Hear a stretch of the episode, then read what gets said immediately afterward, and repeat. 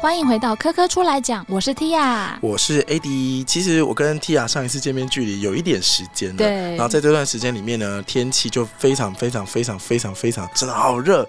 像这次在准备今天的主题基因工程的时候，我就想说，那有没有机会把我自己改造成一个不怕热的人？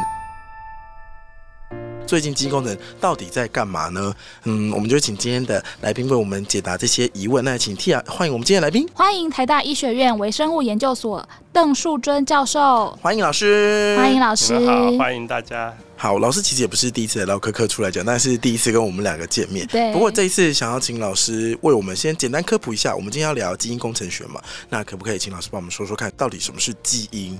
基因就是染色体上的一个片段，可以做出来一些 RNA 或是 DNA，然后那个 RNA 或 DNA 可能有功用，可能没功用。一般的定义是有功用的那个部分，就算是基因。老师，我们在国高中的生物课本应该都有看过那个染色体啊，还有基因这样子一个图片。嗯，那我回去的时候就是奇思妙想，想了一个比喻，那请老师听听看。就是呢，我把整个染色体呢想成是一条辫子，那这个辫子是用什么编成的呢？其中有两束呢是我们的 DNA，就是用呃两束的绳子感觉。对，用用两束把它缠绕起来，然后中间呢还有一条是组蛋白，然后把它编成一条像辫子一样的东西。那像辫子这条东西，我们就叫做染色体。那这一条一条我们自己的一个头发呢，其实就是所谓的 DNA。在这条辫子里面呢，就是有一段一段一段的。那可能其中一段呢，我把它是用珍珠，然后另外一段可能用小花等等一个方面来装饰。那不同段呢，它其实有不同的一个表现方式。那这些不同表现方式的这一段呢，我们一段一段呢，我们就把它叫做基因。这样子的比喻的话，老师觉得 OK 吗？大部分可以，那哦可是主蛋白也不是说一条，因为主蛋白自己也是一段一段的，哦，嗯，它就是每一百多个核酸，然后就缠绕一段，然后要要又会断掉，再接上，再断掉，再接上，嗯然后不同段做出来不同的蛋白质，执行不同的功用在细胞内。是，所以基本概念就是用 DNA 缠绕，然后加上一些主蛋白缠绕成一条染色体这样子。嗯，对。嗯，好的。那我想问一下，因为我其实对于 DNA 完全只认识那个双股螺旋的构造嘛，对，可大家都会说它某一段某一段代表的是什么，是吗？就是这一段代表的讯息是什么，然后这一段代表的讯息是什么，然后像是基因工程可能就把这个这一段，比如说像剪掉啊或干嘛干嘛的，是这样吗？是那那一段要怎么分辨从哪里开始，从哪里结束？它总不可能这一段是红色的，然后这段是黄色吧？就总不是用颜色来分。所以那一段里面到底哪一段是什么？我们要如何去判别？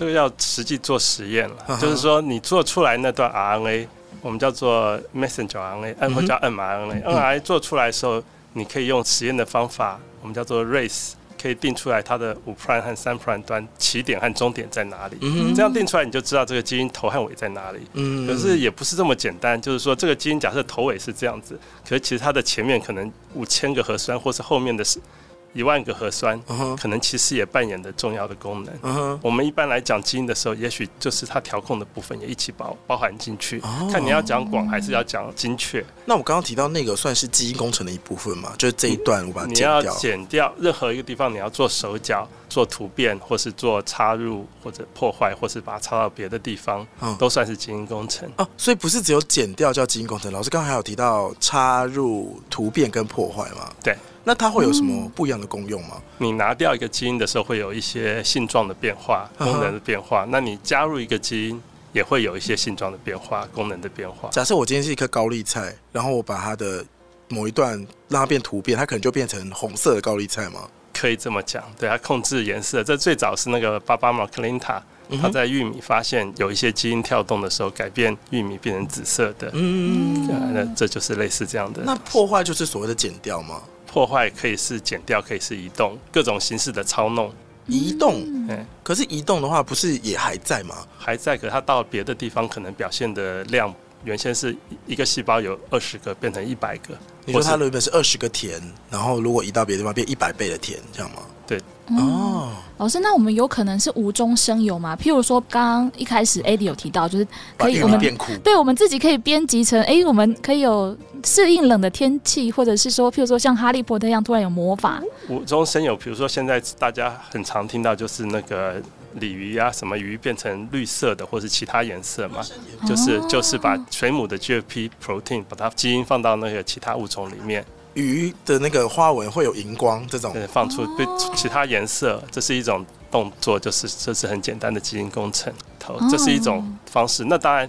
现在还有一个合成生物学，就是根本就没有这个蛋白质，大自然不存在这蛋白质。我把它，合成出来，我就把它合成出来，合成一个特殊功用的蛋白质，嗯然后最短序列啊什么样，甚至有合成出来的细菌，只包含多少个基因就可以变成一个新的生物，大自然不存在的生物。老师，我想要先请问一下，刚刚老师有说移动基因这件事情已经非常的算是很简单，对不对？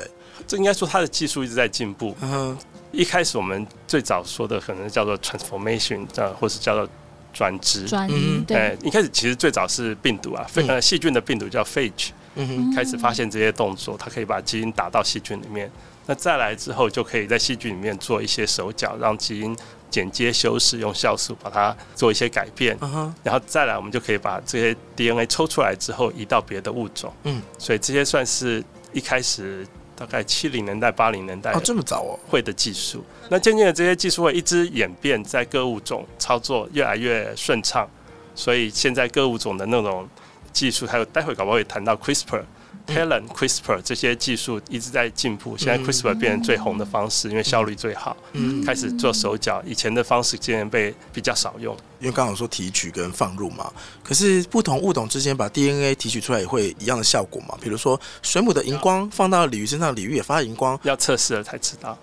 就是它可能有一些后修饰，或是有一些动作是关键的，可是问你移到那个物种，新的物种，它没有做这个动作，嗯哼，哎所以你就你这个移过去的基因可能是无效。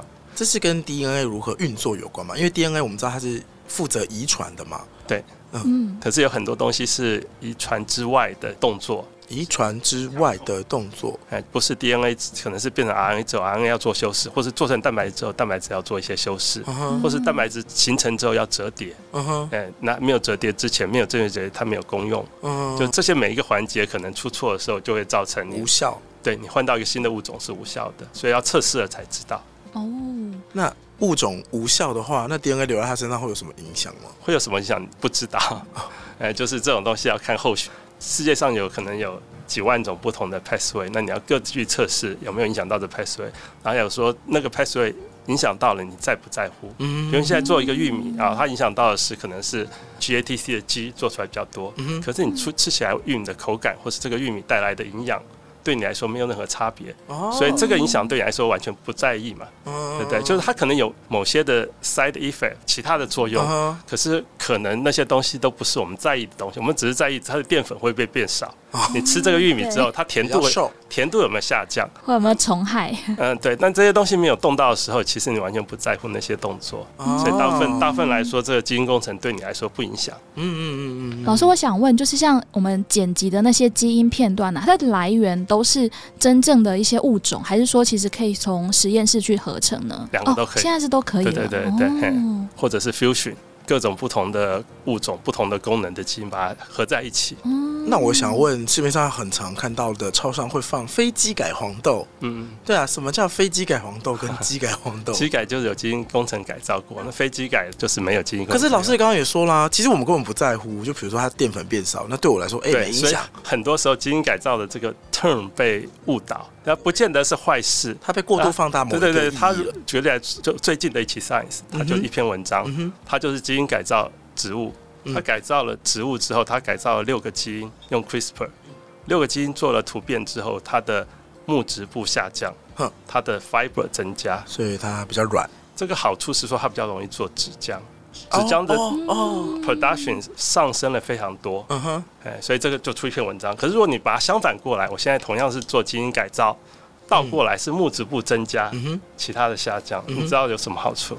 嗯，长得更粗壮吗？这个东西做出来的家具更耐，哦就是当比如说当年那个大陆那个什么悬空寺，建在悬崖上面那种对对对，它那个它那个木头如果是用很软的话，对，就没办法如果一般的就没有维持，可是它如果这个木质不是比较坚韧的，哦，原来是这样子。很多木造建筑物本来只能做到六层楼，可以现在可以做到更高的楼层哦，，它承重哦，原来这就是哎或机改的一个是或是更。更稳固，嗯嗯嗯更不容易被烧掉。嗯。其实我们刚刚在聊天的过程当中，一直有提到一个词叫做 CRISPR 嗯，对，对啊，这是也是机改技术之一嘛。对，最新的技术就是 CRISPR。那老师可以跟我们介绍一下 CRISPR 吗？CRISPR 就是你给它一段 RNA 当做，它本来最早是在细菌里面发现，就是细菌的免疫系统。嗯，它就是有病毒感染这个细菌之后，它就会把那个病毒的一段基因留在它序列上头。嗯那下一次出现这个的时候，它就会建立一个酵素来用这个做出来 RNA 当做模板去寻找嗯。来的病毒，要把它切掉。嗯哼，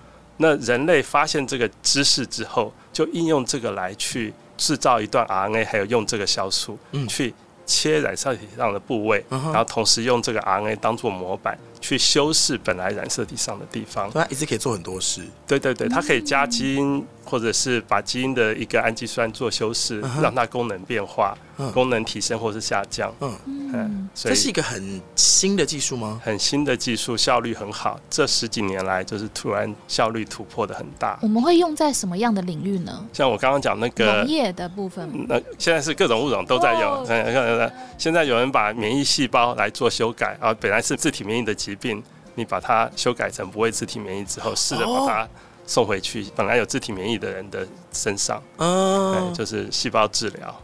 哦，哎、所以如果可以这样修饰的话，我抗热的那个遐想也可以成功。以前我们做一些小儿遗传疾病哈，最早的时候都是用那什么 adenovirus，嗯，当做载体那。是什么？就就是一种腺病毒，那有疾病的小孩子可能某个基因是突变的，嗯哼，那他们就用腺病毒的方式当载体，把没有突变的基因送到小孩子身上。啊那小孩子，比如说有庞贝氏症，站不起来，台大医院有一个胡样医师，他们团队就是把这个方式送到小孩子身上，就后来小孩子就可以站起来这。算是基因治疗吗？对，哦那这个动作现在的话来说，你可以就直接用这种方式把突变的基因改造过。老师，如果像刚刚提到那个庞贝氏症，现在用现在的 CRISPR 技术的话，它会变成怎么样的治疗过程？就是本来的载体是要一个病毒进去，那现在的可能就是用那个 RNA 治疗或是细胞它一样都是打针嘛？如果具象化一点的话，是打针，可是这个东西的效率还有后续的副作用，目前来说效率算是其他治疗里面的算是最高的。最好的。哎嗯，，实际还是要测试了才知道，嗯或者是说这个东西算是现在效率目前来说最广为各各领域最喜欢用的方式。那因为效过去我们有什么不同的技术吗？过去的你可能用一个呃载体 DNA，然后送到细胞内，然后那个效率第一个不好，不见得所有细胞都会感受到，嗯而且同时筛选到正确的有时候有困难度，嗯哼，嗯，然后同时它有进去之后会不会造成副作用？哦，呃，我们不是那么清楚。嗯然后第二个，它继续存留在你的细胞内，嗯它那个病毒可能跟你一辈子共存，嗯那是不是和和平共存，我们不知道。啊，会不会有后续有影响？对对对，那现在的技术，这个我们叫做 RNA 和酵素嗯一起送进去细胞嗯的时候，后续它就被 degrade 掉，嗯，所以它不是一直存在在你的细胞内。嗯，嗯，它修饰好了之后，它东西也被瓦解掉。哦嗯，好方便呢。啊，是 CRISPR 这样子的一个，譬如说打针打进去之后，它大概复原大概需要多久的过程？你要先去看什么东西，你要修饰的东西是不是成功的被修饰，嗯然后那个效果怎么样，然后你的疾病有没有被治疗成功。嗯，那现在大部分是在细胞的 level 先做，那细胞的 level 你还甚至可以去用 sequencing 的方式去看这个细胞除了这个位置的突变有没有其他位置的突变，嗯因为它有时候枪要打到这里打靶，嗯。可是有时候又散弹跑到别的地方的话，就，没办法，还是到那么小的控制。所以你要确认的话，你可以用 sequencing 的方式看整个 genome 有没有其他地方被打到。嗯哼，呃，那如果说诶一切都正常，就是那个地方被打到，或是其实是它的 side effect 副作用是很小的，这时候你甚你就可以往后拿这个特别的 clone 往后去放大，然后做你想做的事情。哦所以还是要追踪。安全为主的话是要追踪。其实我觉得技术都很新很后面，可是我对大家对基因最最简单的认识，可能都还停留在就所谓的复制阶段。现在还有在研究就是复制基因这种嘛，就最早听到比如陶丽阳啊这种的嘛，现在还流行这个东西吗？陶丽羊是在做别人的基因放到这个卵子里面嘛？对对对，这也算是基因工程吗？这也是基因工程的一类。哦哎，现在还有在做这种类型的研究？这种就是在看能不能老化或是治疗这一代继续往后延伸嘛。老化是什么意思？如果说它打进去是一个年轻的 DNA，放到一个老的细胞里面，那这个打进去的时候，它那时候就可以从后续的子代出现黑羊白羊嘛，就是说你本来是一种羊，可是问题是你打的进去的 DNA，后续的子代长出来之后，或是在交配的时候会出现不同品种的羊，嗯哼，那你可以用这种方式来做一些杂交啊，哦，我以前有看过一个科幻小说，我在这边稍微插题一下，但是它的确也是跟基因有关的。反正那个故事就在讲说，有一个世界级的大总裁，然后他非常的年轻又有钱，可是然后然后就一直有专人照顾他的生活。可是他有一天突然发现自己老化的非常快速，然后也在咳嗽什么什么的，他就一直叫医生来救他，然后医生就一直意兴阑珊的救救救。然后他在意识最模糊的这一刻的时候，他就突然发现说有另外一个门打开，另外一个年轻的自己走出来。对，然后医生才告诉他说，你的最原始的版本是一个八十岁的老人，不，这个八十岁老人的细胞被提取之后，被放到很多复制胚胎这样，然后这些复制胚胎呢，就是被放出来之后，变成一个二十岁的年轻总裁出来，再继续接管这个企业。可是因为原本是一个八十岁的的人，可是他的细胞已经很老了，所以他复制出来的这个人呢，也老得特别快。然后所以这个不能用的时候，A 不行我就用 B，B 不行就用 C，就是一个这个复制人的故事。就是刚好想到这个故事，就想问一下老师说，如果我今天是一个八十岁的人，然后我到复制人里面，我的细胞还是一样年轻嘛？就长出来是一个你给他的细胞是年轻的，可是他的那个故事其实就是陶丽阳。陶丽阳后来不能生活太久，就是因为他移过来的染色体底末端已经是比较老的羊的年纪末端的年纪，嗯所以它因为随着年纪增加，它的染色体末端会越来越短。嗯那你当初移过去的染色体是一个比较短的染色体，嗯染色体末端是比较短的，所以它就不能活太久。它就不能活太久，就就细胞就衰老。那这件事情是有办法让它加长的吗？如果我在复制的过程当中，我复陶丽羊已经剩这样嘛，那我把它加到超长这。个基因工程的话，你是等于是把它的染色体末端增长嘛，嗯对不对？那可是增长是可以用 boost 端粒酶或是要长生不老酵素，让它的染色体末端增长。嗯可是这也同样的增加一个风险，就是癌症的风险。啊，为什么？癌症的某一个动作一定要做的就是染色体末端的延长，哦，因为癌细胞就是可以不断复制的细胞嘛，嗯嗯嗯对不对？不朽的细胞，所以你这个动作是你刚刚讲的是使他年纪增加的时候，可是同时也增加癌症的风险。风险会变得非常大。对对对，嘿，老师，我这边想问一个问题，就是，呃，刚刚说到复制羊嘛，那呃，像我们一般人在自然的遗传来来讲，我们基本上，譬如说我们遗传自爸爸妈妈，那到我身上其实都有可能会有突变。那我们在复制的过程当中，是不是有办法，呃，一定会是百分之百的去复制吗？还是会有一些什么 lose 掉的地方吗？复制的过程中突变会有，可是那个绝大部分你本来来自爸爸妈妈的突变，嗯，呃，保留的机会还是高于突变，嗯哼，所以这就是为什么同家族的人通常不再通婚的原因。因为假设你有突变，你在同家族通婚的时候，他也带有那个突变，嗯很容易你们俩都有同样的突变。嗯哼，本来是两个呃，你和外族的人通婚的时候，这时候至少有机会另外一个人是正健康的。对，那这时候至少你两个染色体做出来的蛋白质有一个是有功用的。可是你现在这个家族这个蛋白质张三突变，同样跟他配对的张三也是突变的。那你们两个配在一起的时候他们会，加强吗？也不是加强，就是你们两代有的基因就都是突变的，哦，任何挂掉的时候就没有补救的机会了。哎、我之前会听那个历史的故事的 packet，然后就有提到某一个好像西班牙的国王，他们说西班牙王室最注重就是他们要保持皇亲国戚的协议，他们都会互相通婚。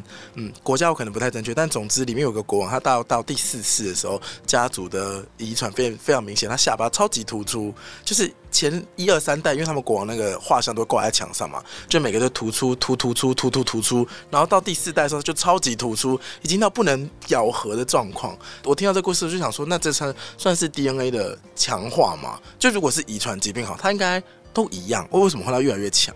这个我倒不知道怎么解释，应该是嗯就是它有一个性状，那个性状就是保留而已。嗯，嗯但是它刚好长到这边会特别长那。可能是凑巧 control 的那个基因几个都配在那个子代上头，不见得是单一基因控制一个性状，也许是多基因，然后那个多基因刚好混到那一个子代的时候，刚好它 combine 了。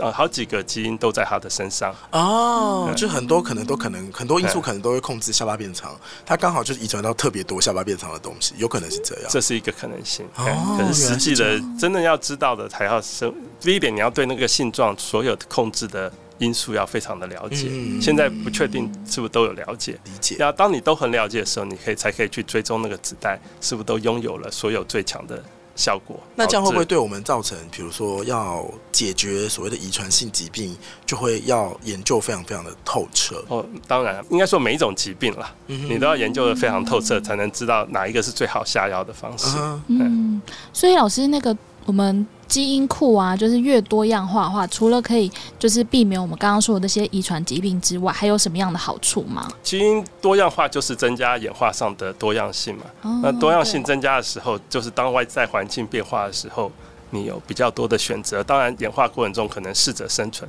不适者淘汰。那这时候你的多样性做出来一堆，总是有一些被淘汰的。可是当你多样的时候，就可以有更多的机会保持住一个更适应的物种往后活下来。老师，我问一个，就是基因工程有办法透过技术，然后让癌细胞被敲掉吗？就把它剪掉啊、破坏等等。target 的癌细胞是现在比较 hard 的做法，一个是免疫治疗，嗯一个是用 RNA，就像我们现在打疫苗一样，哎，用 RNA 的方式去做出来这个东西，要让免疫系统去追踪它，要把它清除掉。倒是没有说直接你看到癌细胞可以用 CRISPR 把它打掉这种技术。等于是用 CRISPR 教会细胞怎么去辨别癌细胞，这样吗？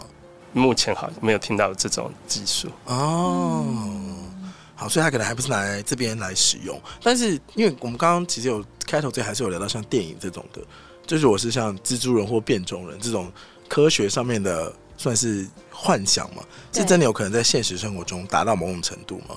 比如说我真的可以分泌蜘蛛丝这种的。如果我人类加入其他物种的基因，会发生什么事？就比如说我也想要水母的荧光基因，是可以捡过来然后在那边用的吗？我不能说达不到，可是目前的技术还达不到做到这么复杂的变化。可是已经在很多的物种做出来不同的蛋白质，嗯哼，呃，这是都可以达到的。嗯那是不是将来会做到人可以做出蜘蛛丝这样的东西？这我倒无法预测，哦或是有没有人想要去做这方面研究？这是一个嗯，可是那如果是呃基因的这个技术，会不会因为像老师有刚刚提到说，甚至基因工程已经可以创造不存在的蛋白质？不存在的蛋白质、不存在的物种，然后最简单的细胞，大自然不存在的细胞，它有办法把它做出来。那因为这种东西一定会有很多算是道德伦理上面的讨不确论嘛，定性，嗯对吧、这么会怎么去面对这件事情？现在研究的角度，一般的伦理把关都有一些固定的，比如说我们要做一些人体实验的话，有一些固定的机构，然后有一些大家有共识的标准。嗯，那超过这个标准，有些还没有共识或是没有立法的话，可能就是要大家同领域的人来讨论，嗯，然后讨论出来一个可以大家可以接受的共识。嗯，那这些东西牵涉到科学界大家的对伦理的判断，还有信仰，还有宗教。所以这些在不同的 population 可能会有不同的认定嗯哼，啊，比如说甚至美国的不同的州可能都有不同的法法，嗯那甚至不是被美国联邦法 cover 的，比如说堕胎嗯或是安乐死嗯这些东西，可能在不同州就会有不同的认定，世界上不同的国家看法也会不一样，哦。所以这种牵涉到大家有没有共识。那那个时候就是刚刚发现基因工程可以创造一个全新的东西的时候，嗯在学界上面的讨论的风向大概是怎么样？大家说：“天哪，太棒了这种东西你一定是觉得哦，就是往前突破嘛。！”嗯可是那往前突破的时候，大家也会有一派的人在考量这个对伦理上有没有踩到任何的红线，嗯。或是说是好事，可是有某些东西要规范，嗯，某些东西是不能做的。嗯，我举个例子来说，这个人并没有知道会得到某个疾病，嗯。可是大家就在他还没有出生之前就做了某些手脚在他基因上。嗯哼，嗯啊之前好像有艾滋病的那个嗯嗯嗯故事嘛，就是然后大陆有一个科学家把小孩先做了一些手脚，这是二零一八年的，对，可是问题是这个小孩将来也许艾滋病的风险会下降，可是你不知道还有什么副作用，对，这是一件事情。第二件事，他在成长过程中也不见得会得到艾滋病，哦，对，那何必那么早就做这些预防的动作？哦那你把这个 case 提出来之后，同领域的人可以讨论，到底是优点大于缺点嗯，到底是有没有伦理的问题？嗯哼，大家讨论之后，同领域的人如果有个共识，大家可以接受，嗯这研究会比较好进行。那这样子大家在在循这个法规上走的时候，比较不会走偏的话，然后大部分都是对公益、对社会、对人类是有好处多的。嗯那这样子的话，对我们来说应该是好事。我看到的报道是说，其实这一对双胞胎他为什么要做这样的一个研究，是因为他的父亲本身是艾滋病的代源者。科学家是为了说，呃，让让这一对双胞胎不要有得到艾滋病的风险，去做这件事情。可是就有其他的医生或其他科学家就说，其实有更多的做法可以做这件事情，而不会有做基因改造这些风险。那为什么不去做，反而要做风险这么大的事情呢？这其实也是伦理的一部分啦。对，而且就是我本来在想说，哎，到底人体如果我们做一些基因改造，到底会有衍生什么问题？我就后来想到说，哎，其实如果我们可以选择我们后代的一些各各式各样的一些特征的话，我就是就觉得我喜欢的，我好觉得好的眼睛大小、皮肤对啊，对啊，对啊。那这样子的话，哎，可能就是所谓的一般人或没有资源做这些人的，是不是就会被截然分隔成不同的群体？哦，对，那这样其实之后真的会衍生出很多其他的社会问题。在蛮像科幻小说里面会讨论到，就是上层社会的人有钱去改造自己的小孩，对对，然后甚至久了之后，我们会变成是两种人类。哦，这可能是两千年或者两百年之后的事情。哎，不过最近因为我刚刚这次在做功课的时候，我有看到一篇文章，就在讨论那个友善文，啊对对对，然后我那时候就很希望说，希望这个技术可以引进台湾。因为我先讲一下友善文，是他老师知道那个友善文嘛？就是他是养了一大群雄蚊，然后这些雄蚊跟呃放出去之后，野外会跟母蚊交配，然后他们生下来的小小的那个蚊卵呢，在孵化的过程当中就会自己就是自己破坏掉，它自动累积身体的毒素不排出，所以到这个大概蛹化的阶段的时候，就会就就就拜拜了。这样，嗯他们常说放完那个友善蚊之后，那个研究时间内的蚊子数量下降百分之八十八。哇，那我看到这个时候就想说，身为一个非常非常容易吸引到蚊子的人，我没有特别讨厌这个物种，我只是太容易吸引到这个物种，我就觉得说这个技术台湾是不是应该要参考一下？像这样子用基因工程来改变环境或是生物的事情，台湾有在做吗？或者老师自己的研究有碰到吗？国卫院有一个老师在做这样的研究也，是蚊子吗？也是蚊子，对对对。可是这个东西牵涉到一个这个蚊子的竞争力，啊哈，就是你把它放到大自然，可是大自然是残酷的，物竞天择。对所以这个东西不管你放多少，将来它是会被淘汰，还是说它会有竞争优势，会一直在增加如果它并没有竞争优势的话，它是会死掉。对，那其实很快的正常的物种会取代它。你说它还是会回复一个原本的量值？会越来越少，越来越少嘛，物竞天择。那这个物种是你大自然假设有一亿种物种，你多加一种进来，嗯，一亿零一只，对。可是问题是过了一阵子之后，它会不会还存在？这嗯就是它有没有竞争优势的问题。哦，所以刚刚提到那个方法，并不是一劳永逸解决蚊子对对数量的方法。对对对，因为你还大自然不会改变，嗯嗯大自然最多了不起升个一度，嗯，对，其他东西没有变的时候，你丢了一个物种到大自然中，短时间看起来有一些成效，在、嗯啊，你现在在这个比较不容易被咬啊。信义区、松山区，好，对你现在在这里，哎，OK 了，有一个效果。可是大自然会平衡啊，久而久之，这个物种被萎缩了之后，其他物种又过来这个地方，本来的蚊子又恢复本来的 population，那怎么办？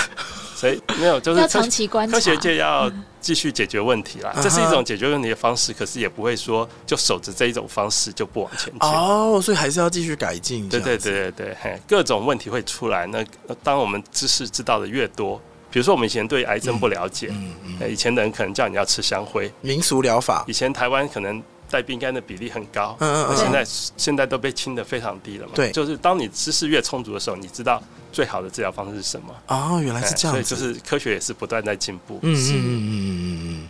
好，今天还是非常谢谢老师给我们带来这么多，我觉得这是很深刻的基因工程知识，听得非常的开心。但最后 Tia 是不是有一些资讯要带给大家？没错，每次讨论到人体或生命科学相关的主题呢，都会觉得还有很多很多可以探索的地方。科教馆现在在三楼的人体奥妙展“从我到我们”这个展览当中，目前正在试营运当中，带你好好认识自己，还有跟我们相似可是又不太一样的他人。请密切关注科教够好玩脸书粉丝团来关注我们的开展资讯哦。好的，谢谢老师今天来这边跟我们分享这么多厉害的知识。对，对，谢谢你们，谢谢你们。